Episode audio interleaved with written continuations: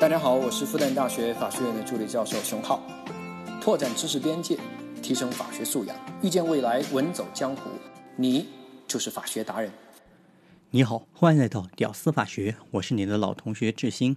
那这几天各行各业已经开始陆陆续续复工了，今天想跟你聊一个很有意思的案子，这个案子的意义啊，其实已经远远超过法律知识的本身了。好，直接开始啊。前几天呢，我的一位客户遇到了法律问题，我帮他解决完以后呢，就聊了一下天。这位客户是一位非常有意思的退休大妈，做外汇、做黄金的。那遇到疫情嘛，别的行业那都哭晕在厕所，比如电影啊、餐饮啊、酒店啊等等。但是大妈她是做黄金的，凡有灾难，黄金必涨，对吧？那大妈呢，简直做梦都要笑醒。人家这不算国难财哈，大家也不要鄙视。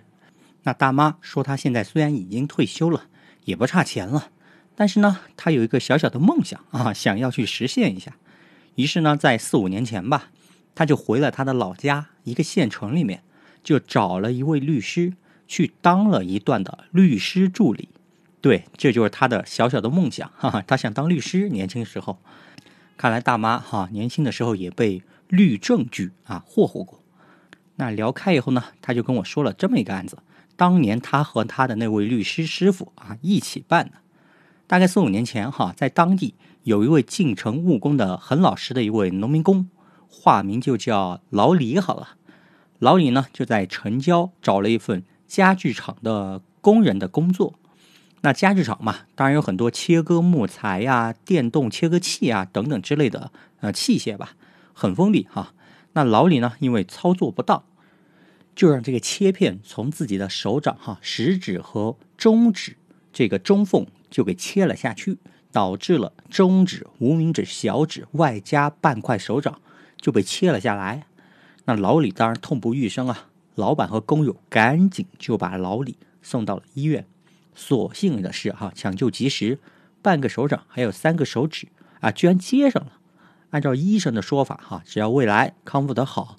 后面的三个手指哈，能慢慢的恢复哈，能动，虽然还是不利索哈，但日常生活没有问题，这也算不幸当中的万幸吧。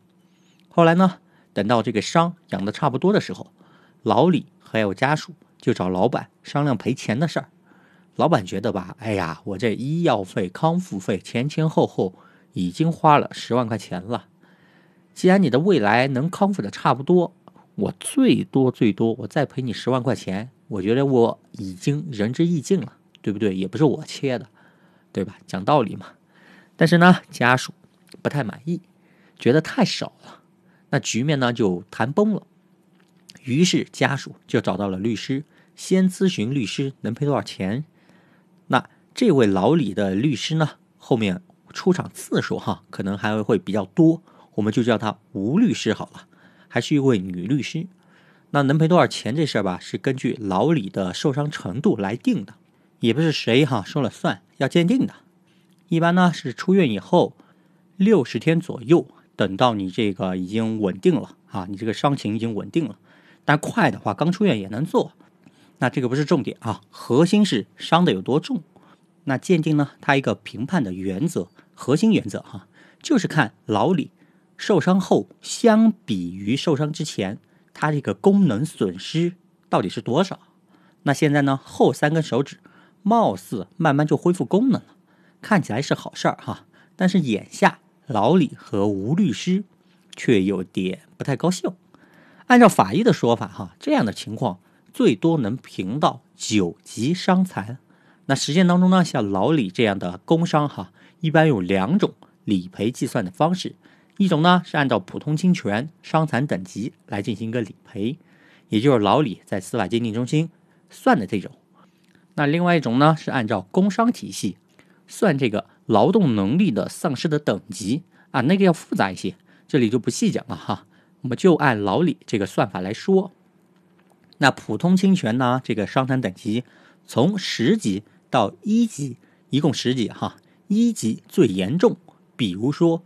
重度的精神病，还有智力衰退、瘫痪等等啊，这些完全不能生活自理的。那最轻的呢是十级，比如像断几根肋骨啊，掉几颗牙齿啊，脸上留点疤呀，等等之类的。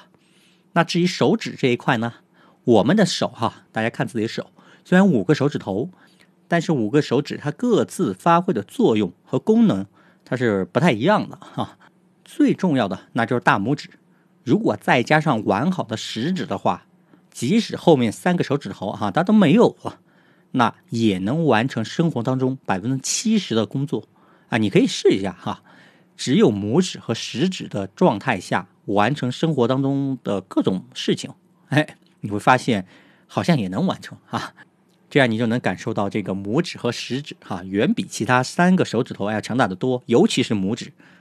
那老李呢？具体能赔多少钱呢？不同的等级对应的赔偿会不太一样，而且全国各地哈它也不一样。北京、上海一般比全国平均哈差不多高一倍。那以前呢，我们详细的计算过哈，这里呢我就粗糙的说吧。那如果只能评到九级老李哈，那咱们除了这个医药费后哈等等，再赔十万块钱完事儿哈，差不多就这样。哪怕打官司也差不多。老李一看啊，那既然打官司啊，也只能赔十万，哎呀，那还算了吧。于是呢，接受了老板之前的赔十万这个提案啊，这事儿到这儿也就算了。本来事儿到这也就差不多了，但是后面发生的事儿，简直刷新了我观念里面某些人的道德下限。那我这里呢，先做一个声明哈。待会儿哈，我可能会提到某些律师毫无职业道德的行为，那这呢只是个别律师他的个别情况哈，并不是所有律师都那样，绝大多数律师哈都是很有职业道德的，个例并不能代表所有哈，就像复旦发生投毒案啊，对吧？同学之间，但是并不代表所有复旦同学啊都是这样啊，逻辑是一样的，特此声明哈。好，我们继续。那吴律师和老李看到了老板啊那么爽快的就赔了十万，就有点后悔了，觉得自己要少了，非常典型的部分中国人的心态，对吧？就好比去砍价，问老板这衣服多少钱，老板说八百，心想，哎呦还那么贵，我得给他砍狠一点，八十卖不卖？不卖我就走了。那这个时候呢，怕的不是老板啊，不喊你回来。而是老板直接说成交，对吧？就是这种感觉，你就感觉八十都喊高了，就这一逻辑。好，那拿到钱以后呢，老李找到了律师，付了两千块钱的咨询费啊，毕竟调解了一下，律师实际也没有打官司嘛，对不对？服务的内容不多，但是呢，让老李也没有想到的是哈，这吴律师哈收了钱以后，并没有那种结案以后的高兴。反而在有意无意的引导老李，老李啊，你这伤受的不值啊，才赔这么点钱。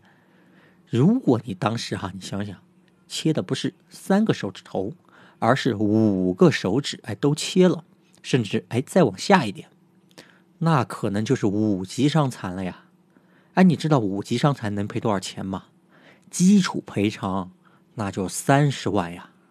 这还没完哈，到那个时候你会额外被认定没有劳动能力，你的子女啊、你的老人啊、长辈啊是可以享受被抚养人生活费的啊，最少再加十万块钱。还有啊，你自己的护理费、误工费等等乱七八糟的费用啊，再来十万，至少五十万以上啊，不成问题。到时候哈，我帮你打赢官司，我只是稍微按比例提成一点点律师费啊，那就好了。你看，你这苦都受到这种程度了，无非就是多切一点点，少切一点点而已，对吧？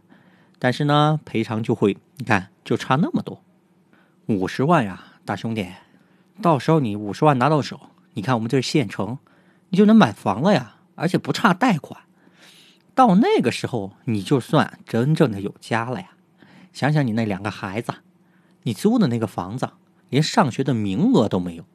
你考虑考虑，是吧？这苦啊，受的值得。那老李呢？听了吴律师这么说，虽然没有说话，但是当天晚上啊，那在床上是翻来覆去的睡不着啊，就想着吴律师的这些话呢。可是吧，再去把自己的手切了，疼就不说了，这是在讹人啊，老板平常待我也不薄啊，这事儿有点做不出来呀。但是呢，看看这又小又破的城中村的出租屋，再看看马上就要上小学的两个孩子，老李十分纠结，整夜无法入眠啊。第二天，老李还是来到了家具厂哈，找到老板，说自己康复的差不多了哈，手指头也能动了，可以复工了。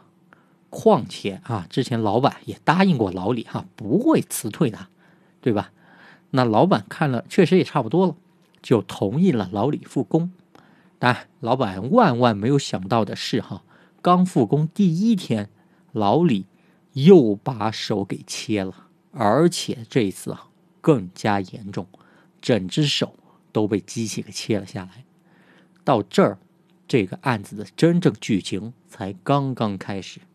那篇幅有限，我们下集继续。也欢迎加入我们的付费社群哈，添加我的微信一九九九五九四四六七七一九九九五九四四六七七。好，能听到最后的都是真爱。我是志新，我们下期再见。Last night I dreamed we found a stand of trees